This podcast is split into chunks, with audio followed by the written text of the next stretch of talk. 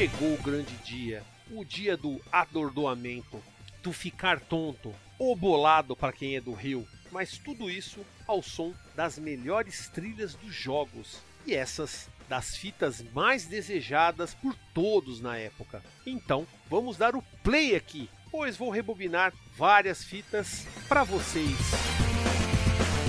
Visite o site defenestrandojogos.com.br e confira mais conteúdo que faço sobre o universo gamer. Dê uma olhada nas minhas crônicas com o Diário de Jogador e os reviews com o Revisando a Jogatina. Além disso, temos entrevistas e muita informação relevante para você. E vocês também podem conferir os vídeos que faço no YouTube.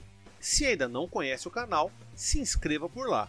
O endereço é youtube.com/barra Defenestrando Jogos. E nós já estamos também no Spotify, iTunes e Google Podcast. Procure a gente por lá e assine o nosso podcast.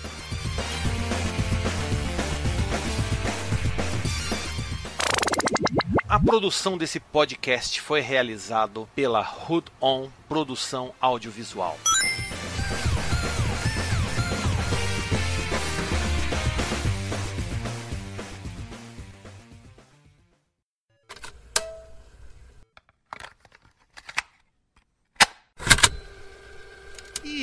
Não podia ser diferente. Eu tenho que começar aí o jogo que tem aí o famoso tonto, o bolado, o atordoado, né? Qual é esse jogo? Tudo começou ali no Street Fighter The World Warrior. Fiz uma breve pesquisa até, pelo menos esse esquema de você bater no, nos personagens e aí depois ele fica tonto. A primeira vez que acontece da forma como acontece em Street Fighter, né, Street Fighter 2, The World Warrior, é somente nesse jogo. Anteriormente até existe alguns jogos que as pessoas ficam tontas, mas geralmente você deixa o personagem tonto, é um jogo de boxe, onde você deixa o personagem tonto e aí você dá um murro nele, tipo finaliza a luta, tá? Então, não, a gente não conta, né? Eu tô tentando pegar aí vários jogos que trazem essa questão aí do, do tonto, né? Ficar tonto. Mas Street Fighter 2 foi aí a grande novidade, né? Uma das coisas que pelo menos aqui em São Paulo e que eu já falei várias vezes, fiz matérias, já fiz vídeos sobre isso, que aqui nos fliperamas de São Paulo,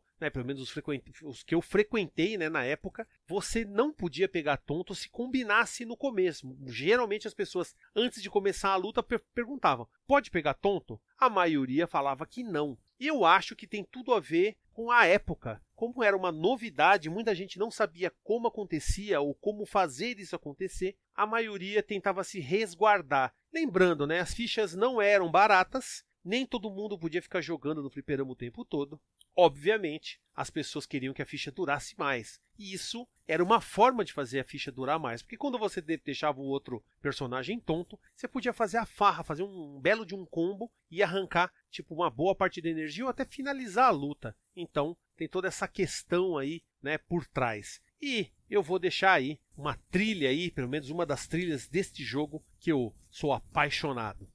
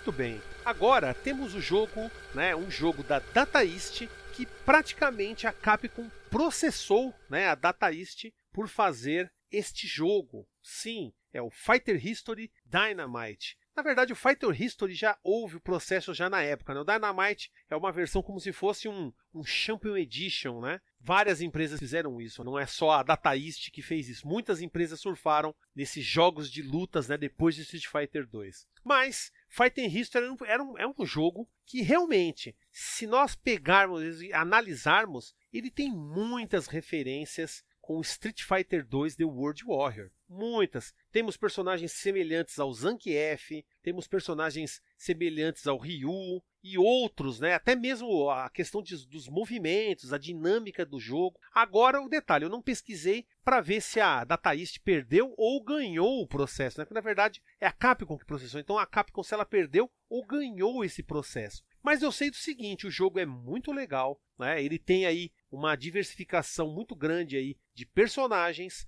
Ah, obviamente o seu gameplay é, é maravilhoso, quem jogou sabe. E essa versão Dynamite tinha o personagem secreto, né, que na verdade era o último personagem, que era o Karnov, né, que o Karnov é um jogo da Data East que tem o nome de Karnov, que é um gordinho ali como se fosse um personagem meio que ali do Oriente Médio e tudo mais e ele gospe fogo da boca, gordinho, e ele está nesse jogo como um lutador, algo que foi assim muito bacana. Quando eu vi, né, eu conheci Karnov, é, não conheci na época, tanto que depois que eu descobri que aquele jogo Karnov tinha a relação com o, Fighter History Dynamite, eu falei, caramba, que legal. A Data East acabou também fazendo uma homenagem aos personagens. E um detalhe, hein? Quando você ficava tonto nesse jogo, era a mesma coisa de Street Fighter. Você podia estuprar o inimigo literalmente. E, antes de mais nada, né, vamos deixar aí uma trilha sonora aí que aposto que vocês vão gostar bastante.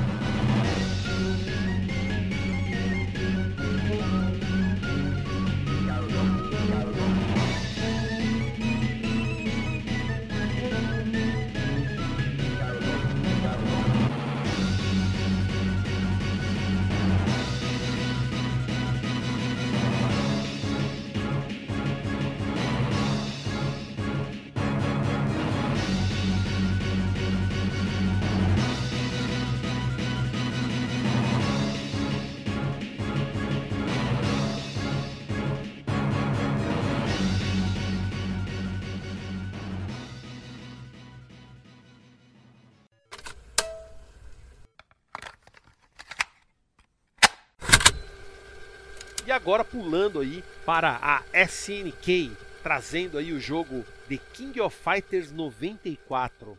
Sim, esse jogo também tinha, né? Você também podia deixar o seu adversário tonto, mas ele tinha uma particularidade, né? Como você tinha luta ali com trios, é, dois personagens desse time que você escolhia ficavam fora da luta. E quando o seu personagem ficava tonto, se você apertasse os botões, eu não me lembro agora qual a ordem, se é o AB ou o CD, ou se era ABC, você pode trazer um personagem que vai aplicar um golpe no, no, no, inimigo. E principalmente se você estiver tonto, esse, esse personagem vem derruba o seu adversário e volta para o fundo. Isso acontece é, no 94, 95 e no 96. Se eu não me engano, a partir do 97 já não tinha mais isso. Mas o detalhe, eu não estou bem certo, tá? Mas eu sei que no 94, 95 e 96 ainda era possível fazer isso. Mas né? No 94 é certeza porque eu vi fazendo e achei sensacional. Era um amigo meu jogando ali com o time do Japão contra um outro personagem lá, contra um outro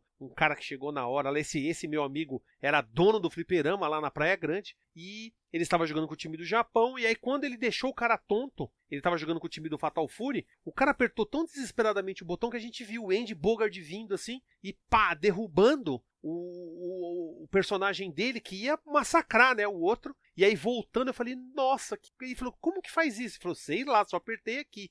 E a gente ficou maluco. Mas se eu não me engano, se, se o seu personagem for o último e os outros dois tiverem já perdido, aí acredito que não tem ajuda, tá? Também não tenho certeza sobre isso, mas é, é o que aparenta, os personagens já estão derrotados, né? Estão feridos, eles não vão conseguir fazer nada. E King of Fighters 94, onde começou tudo, né? O Dream Match original, bem que o, Dream Match original começou mesmo em, em, Fatal Fury Special, né, onde você tem ali o primeiro combate da série Art of Fight contra a série Fatal Fury. Mas o King of Fighters é realmente o lugar onde se celebra mesmo o Dream Match, colocando ali essas duas séries juntas no mesmo jogo, além de vários outros jogos da SNK. Então, confiram aí uma trilha daquelas supimpa.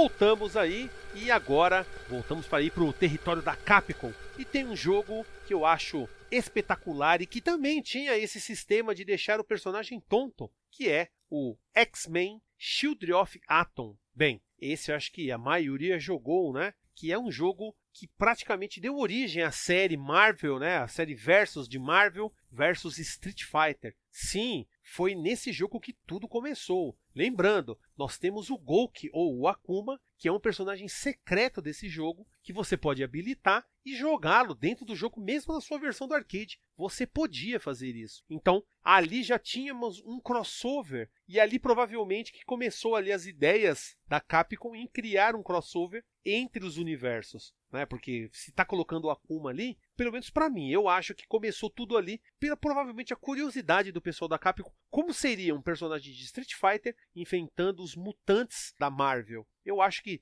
tem muito a ver com isso. E lembrando, né, esse jogo aí era espetacular. Nós tínhamos ali saltos que eram três telas, literalmente. Os especiais que é, rebentavam o inimigo, né? Tinha especiais aí do, do Ciclope, que eram da tela inteira, né? A gente tinha o do, o do Omega Red, que ele, ele fazia lá o Omega Destroyer, ele batia com o chicote em a tela inteira e dava uma porção de dano. Tanto que o dano dos especiais nesse jogo é algo impressionante. E ficar tonto nesse jogo era sinônimo de você ser detonado, destruído literalmente. Não tinha como você, não tinha como você escapar. Quando você ficava tonto, era para barbarizar mesmo. Né? Nessa época o pessoal já não tinha tanto essa, essa questão de ah, pode pegar tonto. O pessoal já não fazia tanto essa questão. Tinha o pessoal que já tinha aquela, digamos, já tinha o costume, não pegava tonto nem a pau. Mas eu não me lembro de ninguém perdoar ninguém no Shield of Atom. Então, confiram aí uma, uma trilha aí daquelas, ó.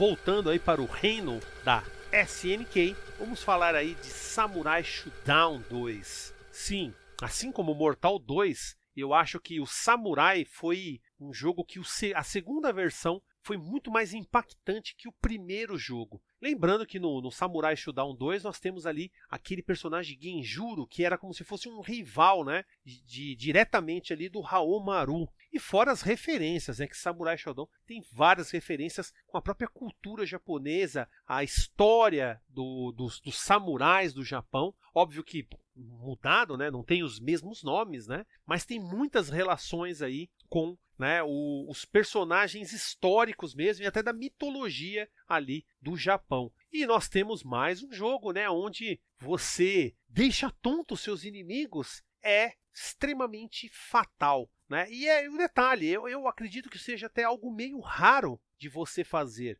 Era raro de você deixar um personagem no Samurai Shodown 2, né? Deixar ele tonto. Porque geralmente as lutas dependendo de como você batia nos, nos, nos personagens, né, nos, nas, nos contra, nos inimigos, você nem, nem tinha essa, essa oportunidade. Mas eu já vi muita gente ficando tonta e aí o cara barbarizando, né, chutando o cachorro morto literalmente, porque depois que ficou tonto, meu amigo, acabou, né? E lembrando também, esse jogo tem lá aquele personagem secreto Kuroko, que era sensacional. Tanto que toda vez que o Tranca vem aqui, a gente vai gravar Discord, quando ele põe esse jogo, ele vai lá e pega o Kuroko. Ele é safado, Tranca é pilantra.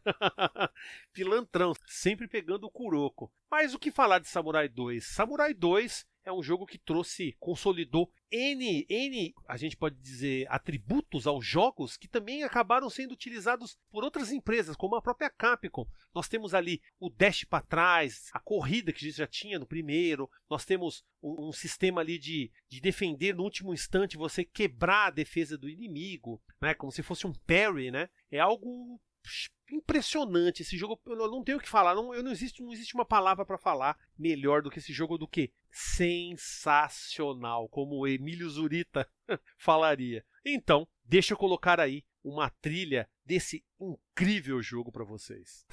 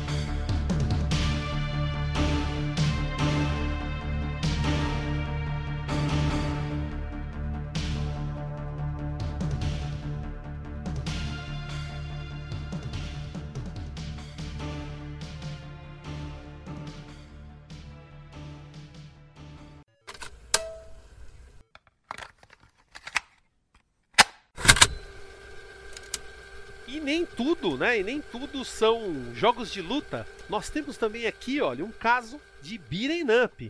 Sim, um beat'em up. Pô, mas up você deixava tontos personagens? Sim, pior que você tinha a possibilidade tanto de você ficar tonto, como também deixar seus inimigos tontos. E esse jogo, um jogo da Capcom, você podia fazer isso, que é o Captain Commando. Sim, ou como a gente falava aqui, Capitão Comando, né? Capitão Comando, para a linguagem, né? O pessoal falava, ninguém falava Captain Commando. Todo mundo falava, é, vamos jogar Capitão Comando, Capitão Comando. Todo mundo falava assim. Bem, para quem não lembra, dentro do jogo existem várias armas. A gente tem martelo, a gente tem bazuca, metralhadora, pode pegar aqueles robôs gigantes, né? Uns robozão lá. Mas tem uma arminha, que é uma arminha que tem uma ponta assim toda redondinha. Parece uma arma daqueles filmes de o Marte ataca, sabe? De marciano, que quando você atira, sai ali um, um tipo de rajada circular que faz os inimigos ficarem tontos. Fora que dependendo de como você bate e arremessa os inimigos, muitos deles ficam tontos sim. E é aí que você pode aproveitar e massacrá-los, né? Era sensacional você deixar os personagens tontos, né? Alguns personagens ficavam um bom tempo tonto que dava um alívio ali e você podia com o Capitão Comando pular e incinerar os adversários, né? Querendo ou não, essa, essa, esse recurso, né, de ficar tonto não ficou exclusivamente apenas nos jogos de fighting game, também acabou, né, sendo incluído, também acabou sendo incluído nos beat'em ups da época, né? O que era muito legal, né? Quem não queria ver um personagem todo tonto lá, todo todo disponível ali para você barbarizá-lo, né? Isso ajudava, querendo ou não, isso ajudava bastante, né? E Capitão Comando é Capitão Comando, um papa-ficha miserável, né? Bem que, pelo menos na época, conseguia chegar na penúltima fase lá naquele Doppelganger lá, e ali eu acabava sempre perdendo. É bem, não, não é um jogo, não é um jogo extremamente fácil, né? Mas eu, pelo menos, nunca terminei ele com uma ficha. Nunca, nunca terminei ele com uma ficha. E, bem, deixa de delongas. Vamos colocar aí, né, a trilha do jogo Capitão Comando para vocês.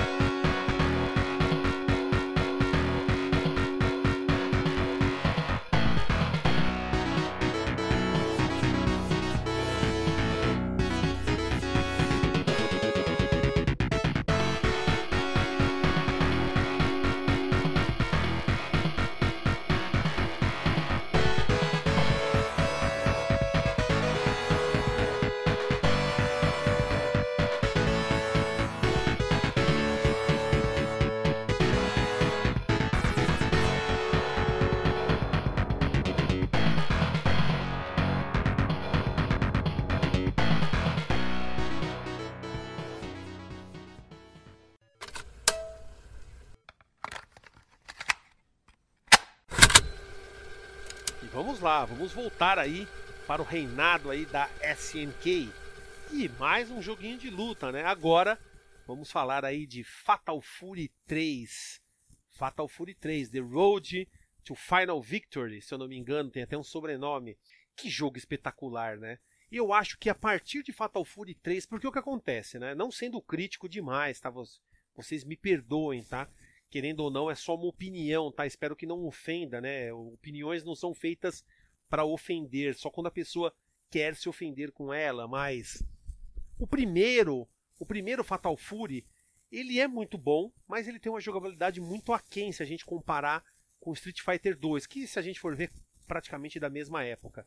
Fatal Fury 2 é um jogo melhor, tem uma jogabilidade muito boa, assim como o Fatal Fury Special, mas ainda ele não está em pé de igualdade, pelo menos eu acredito em questão de jogabilidade, ele não está em pé de igualdade com Street Fighter 2. A gente pegar o Art of Fight é a mesma coisa. Art of Fight 1 e 2 são aqueles jogos extremamente complicados de você dominar, dominar, né, todos os recursos do jogo. Não são jogos fáceis de você, né, dominar a sua jogabilidade.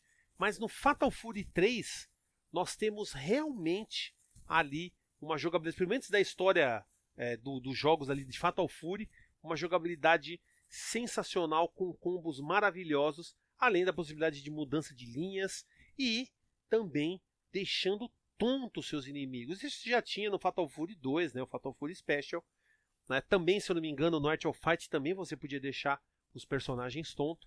Mas no Fatal Fury 3, pelo sistema de combo que ele tinha e os especiais, você conseguia é, eliminar qualquer adversário ali rapidamente. Você podia fazer combos ali até com sistema de linhas, né? Você podia estar numa linha diferente e iniciar um combo que você podia dar, sei lá, 22 hits com o Kikapo, você podia dar 22 hits ali e ainda aplicar o, o especial no final e finalizar a luta, acabar com a luta de uma vez por todas, o que era impressionante, né? E ali também, né, nós temos os King of Fighters também, que já tinham uma jogabilidade muito mais acirrada, muito mais é, é, jogável, né? Em relação a jogos passados da, da SNK. Mas Fatal Fury é isso. Fatal Fury é, principalmente Fatal Fury 3, é aquele jogo maravilhoso que todos, todos deveriam ter jogado pelo menos uma vez antes de morrer, né? E não morra, né? Ouça essa trilha sonora conosco aí.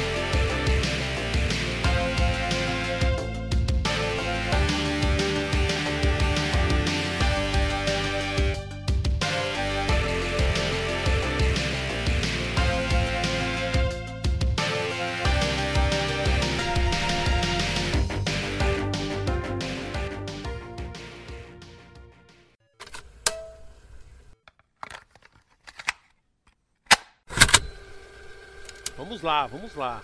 Mais um beat'em up. E, como sempre, né?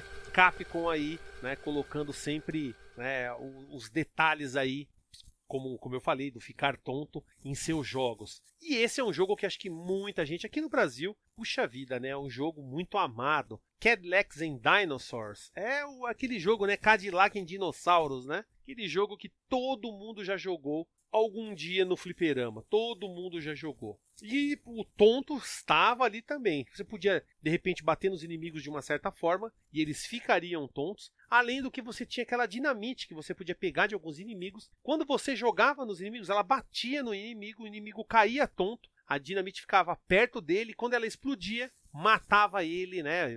Alguns explodiam que saía até os pedaços, o olho, saía ali, fazia uma bola de sangue assim, e o cara era desintegrado. Quem jogou Cadillac lembra. E era uma coisa maravilhosa fazer isso, porque quando você tinha várias dinamites, aqueles inimigos pequenininhos lá, aqueles thugs, você conseguia eliminar eles com uma dinamitada só, só uma bombada já já era literalmente, né? E fora que deixar tontos inimigos não era muito complicado, né? Dependendo dos movimentos que você fazia, principalmente quem jogava, né, com, com o frentista lá do, do posto Ipiranga, né, o, o Mustafa, quando você agarrava um inimigo e dava aquele baixo cima e ataque, que ele dava aquela aquele gilete do dava o gilete do Guile, você muitas vezes deixava ali o personagem tonto que facilitava bastante. Eu não lembro se os chefes ficavam tontos. Acho que se jogasse a dinamite em alguns deles ficava assim, né? Alguns chefes ficavam tontos. Mas eu não lembro dos últimos ali, principalmente aquela versão do dinossauro lá do, do chefe final. Acredito que aquele ali, ele não fique tonto com jogando a dinamite nele. Nem tinha dinamite ali naquela parte, né? Mas de qualquer forma, Cadillac Dinosaurs era um clássico e como eu falei, a Capcom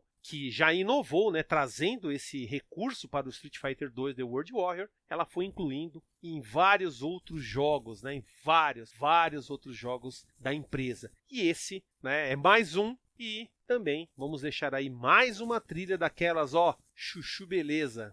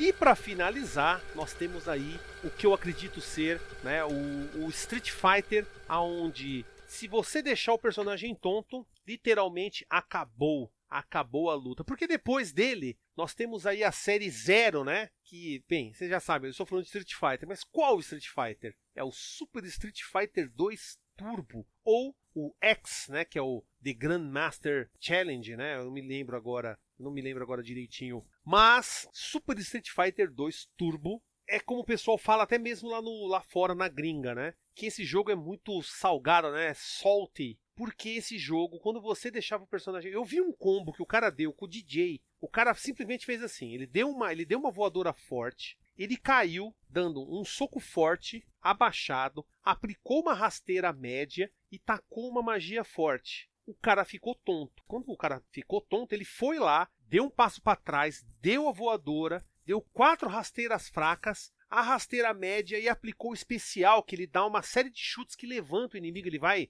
meio que voando para cima assim. levanta o inimigo e literalmente acabou a luta. Acabou a luta. Ele matou o inimigo ali e ele deu esses quatro chutes fracos exatamente para carregar a barra. E aí, aplicando o chute médio depois do especial, acabou. Acabou, acabou a luta ali. Não teve mais, não teve mais o que fazer. Lembrando, né, tem o pessoal que faz os combos ali com pixel perfect. Eles acertam exatamente o frame que você tem que apertar o botão. Então é praticamente indefensável né, esses combos. E aí, na Super Street Fighter 2 Turbo, era muito complicado. Quem jogou sabe, contra o computador já era muito difícil. Fazer lá o Golk era bem complicado. E né? Eu lembro que poucas pessoas jogavam. Eu mesmo joguei algumas vezes, peguei até uns cartões daqueles cards que saíam lá da máquina. Foi no Plaza Sul também que eu joguei. Esse jogo teve essa máquina no Plaza Sul. Tinha, né, o sistema de card, mas eu não podia ir lá sempre, né? Então não consegui pegar muitos cards de Super Street Fighter. Mas esse jogo, ficar tonto nele é literalmente largar o controle e deixar o cara acabar com você, literalmente, né? E como eu falei, na série Zero, né, o ficar tonto já tinha ali né, uma, já tinha uma. Um, óbvio, também funciona da mesma forma. Mas ali nós temos né, barra de stun, se eu não me engano, em Street Fighter 3. Nós temos também a Guard Break também desses jogos. Né, acho que o Street Fighter 03 nós temos o Guard, guard Break. Então, o sistema de stun ficou totalmente diferente, né? E quem usava aquele, aquela barra ISM lá, barra onde você podia fazer o seu combo, aquilo ali, quem sabia jogar com aquilo, meus amigos, aquilo ali era a perfeição. Todo mundo, se você vai jogar Street Fighter da série 0 e não souber jogar com a barra ISM, você é ruinzão. Brincadeira, hein? Brincadeira. Eu também, eu não sou um dos que sabem jogar com essa barra, tá? Eu sou ruinzão. então, vamos finalizar aí com a trilha de Super Street Fighter 2 Turbo.